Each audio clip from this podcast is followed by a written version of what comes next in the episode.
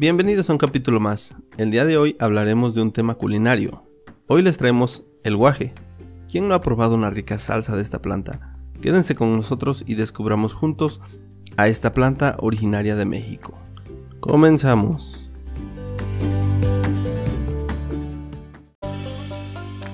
Hola, bienvenidos a este su podcast llamado La Voz de la Mixteca, en donde abordaremos temas referentes a nuestra bella región, con invitados de super lujo de las diferentes comunidades y municipios, y un plus que trata de emprendimiento, desarrollo personal y más. Así que bienvenidos a este su podcast y comenzamos.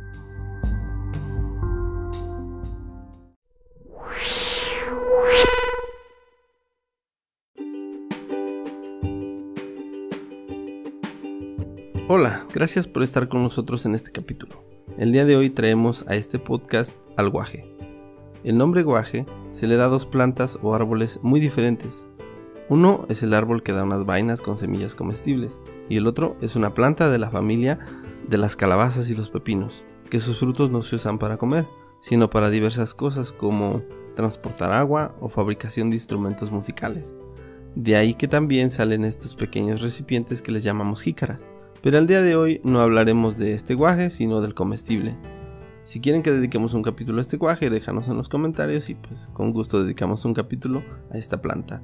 El guaje comestible, también conocido como Leucaena leucocefala, es un árbol originario del sur de México, que alcanza una altura desde 3 y hasta 12 metros, que produce flores blancas y vainas con semillas cada vaina mide entre 12 y 30 centímetros de largo y contiene entre 15 y 30 semillas comestibles. El guaje es nativo de los trópicos, por lo que requiere un clima caliente y alturas no mayores a 1600 metros sobre el nivel del mar. En condiciones óptimas, su crecimiento es muy muy rápido.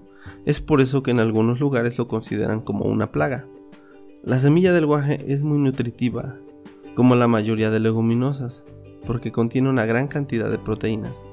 Nosotros aquí en la Mixteca, como en otras partes de México, los comemos directamente de la vaina, así crudas, o las ponemos en un comal para que se tuesten un poco, o las molemos y hacemos una salsa con un sabor muy característico. El guaje, además de ser nutritivo, tiene propiedades curativas. Es por eso que es usado en la medicina tradicional mexicana y ayuda a solucionar problemas estomacales y de reumatismo. También en la Mixteca en el tiempo donde casi no hay pastura para el ganado, la gente corta un poco de su follaje para darle de comer a sus animales y ayudarse un poco para esperar el tiempo de lluvias y así puedan comer sus animales. Y su tronco o ramas sirven para leña o fabricación de algún mueble o artículo de madera. Un, dato interesante del guaje es que le da nombre a un estado de nuestro país y este es Oaxaca, que proviene de guaje o huaje del vocablo huachín de la lengua náhuatl. Al guaje se le conoce de diferentes nombres, dependiendo de la zona. Por ejemplo, se le conoce como acacia, aroma, barba de león, carbonero blanco, chapra, granadillo, granadino, granolino, guasis, guaslín, liriaque, leleques, lino, macata, tamarindillo, tantán, yarabisco, entre otros. Si usted le conoce de otra manera, háganoslo saber o cómo le llaman en su pueblo a esta planta. El guaje se encuentra entre los cultivos más antiguos de México. En los primeros vestigios se encontró que era el guaje y la calabaza, cuyos restos datan de hace más de 3.000 años. Ya después se domesticaron cultivos como el maíz, el frijol, el jitomate, el chile, etc. Esto nos indica que era usado desde la época prehispánica. He encontrado muy poca información al respecto. Existe muy muy poca información acerca del guaje de la época prehispánica. Ya me lo habían comentado, pero no, pues no quería creer. Pero ya lo comprobé. Y me entristece un poco que no se puede encontrar información al respecto del guaje que en épocas muy antiguas, dado que los primeros vestigios se encontraron hace más de 3.000 años. Lo que les comento es lo poco que pude encontrar y lo que investigué con personas con experiencia en esto y lo que yo por ser mixteco sé y la verdad pues sí me ayuda un poco. Ahora hablaremos de las propiedades del guaje tomando en cuenta que tenemos dos tipos de guaje, el guaje rojo y el guaje verde, o que algunos le llaman blanco, que aunque son muy parecidos tienen diferentes propiedades. En un estudio hecho por la Universidad de Chapingo, afirman que las semillas del guaje rojo presentaron mayores niveles de sodio, magnesio, potasio y zinc, así como lípidos en las que en las del guaje verde. Las dos especies presentaron niveles similares de proteína y fibra cruda, incluso en una cantidad mayor que el frijol, el sorgo, haba y la soya. Por otra parte, las concentraciones de compuestos fenólicos y anticianinas y flavonoides fueron mayores en guaje rojo, mientras que el guaje verde presentó mayores niveles de taninos condensados. El alto contenido de compuestos fenólicos en ambas especies podrían explicar la elevada actividad secuestradora de radicales libres. Así que por todo lo anterior, el guaje es una especie de consumo subvalorado de alto nivel nutricional y funcional. Las semillas del guaje rojo podrían considerarse un alimento funcional por su calidad nutricional y el alto contenido de componentes antioxidantes. Como pueden escuchar, el guaje es un alimento con altos niveles nutritivos, las dos especies. Y aunque a algunos les gusta más una que otra, solo varía un poco el sabor, pero en general, cual sea, es muy rica y no se arrepentirán de degustar una rica salsa de guaje. Hablemos ahora de las propiedades medicinales y curativas del guaje. Es un buen remedio contra las amebas y viruela, y por sus bajos índices glicémicos puede ser consumido sin problema alguno por los diabéticos, aunque no va a servir de nada en su control de su enfermedad, pero es un rico alimento. Cuando comemos guaje estamos comiendo 28% de proteína y 20 aminoácidos, y cuando comemos carne solo comemos 20% de esta proteína, además de una cantidad grande de toxinas que son las culpables de contraer cáncer, embolias, trombosis, infartos, etc. Y si comemos guaje comemos mucha salud. Entonces podemos decir que el guaje tiene más proteína y hierro que la carne, además tiene mucho más calcio que la leche. Además que enriquece la epigenina que previene algunos tipos de cáncer. Ahora destaquemos otros datos interesantes del guaje. Ha sido introducido o adoptado a lugares de una distancia considerable de su origen.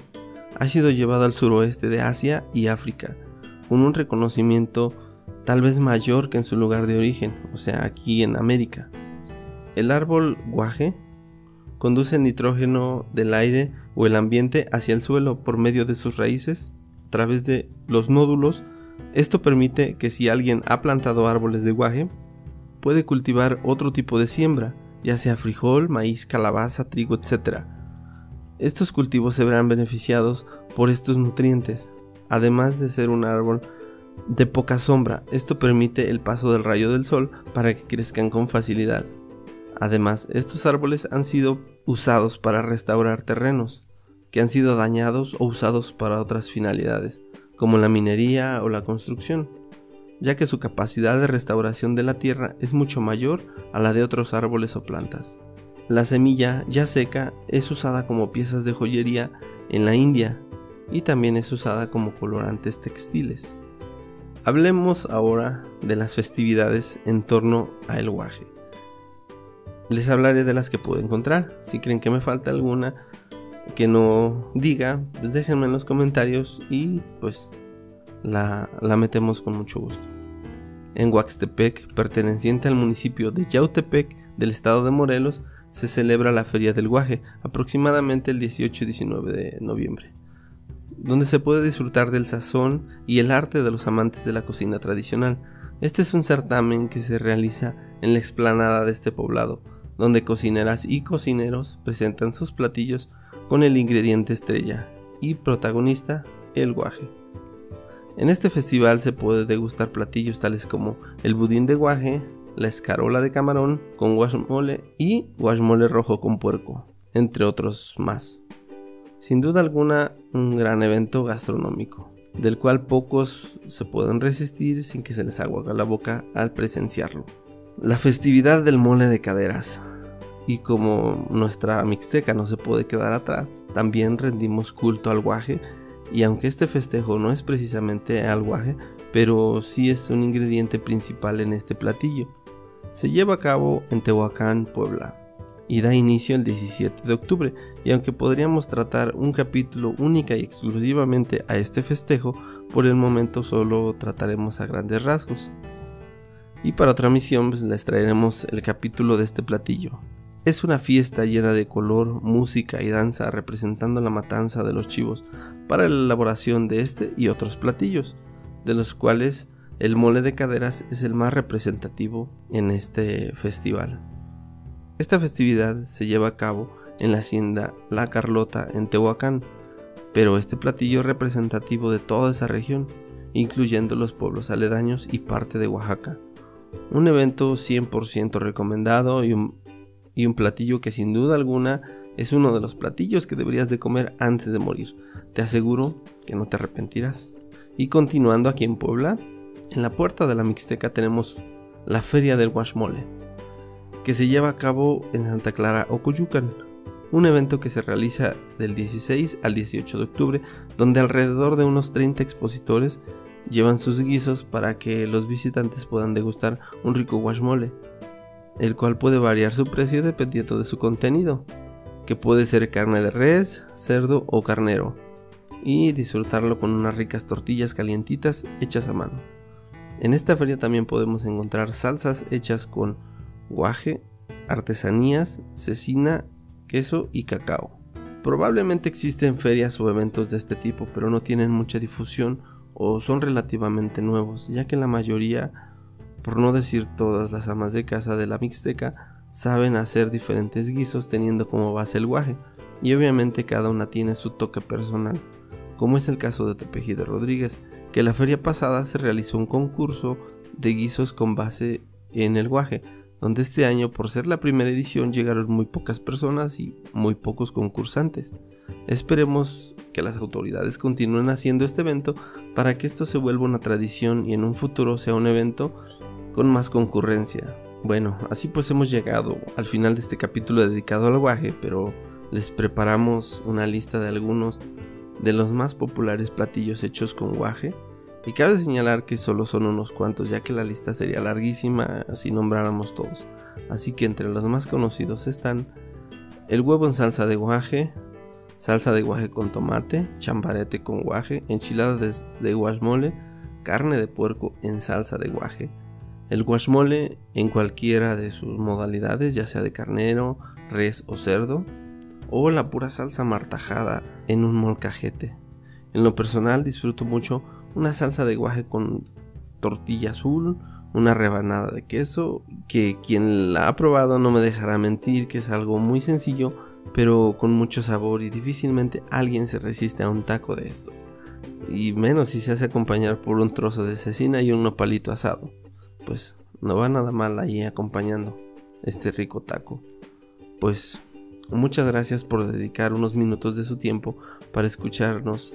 Este capítulo fue un poco difícil de realizar, ya les decía por la poca información que hay del guaje y la gente no tan fácil comparte sus secretos culinarios que sus madres o abuelas les han transmitido.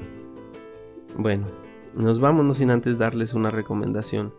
Si comen guaje, no se excedan, a menos de que duerman solos, ya que si tienen acompañante pues puede que los aleje un poquito. ok, no, no olviden seguirnos en redes sociales como Capturando la Mixteca en Facebook, Instagram y YouTube. Y los esperamos en otro capítulo aquí en este podcast La Voz de la Mixteca. Como dicen en mi tierra, no se hagan guajes, ¿eh? Así que los esperamos. Bueno, yo soy Aldo Ojeda, nos vemos en una próxima edición. Muchas gracias.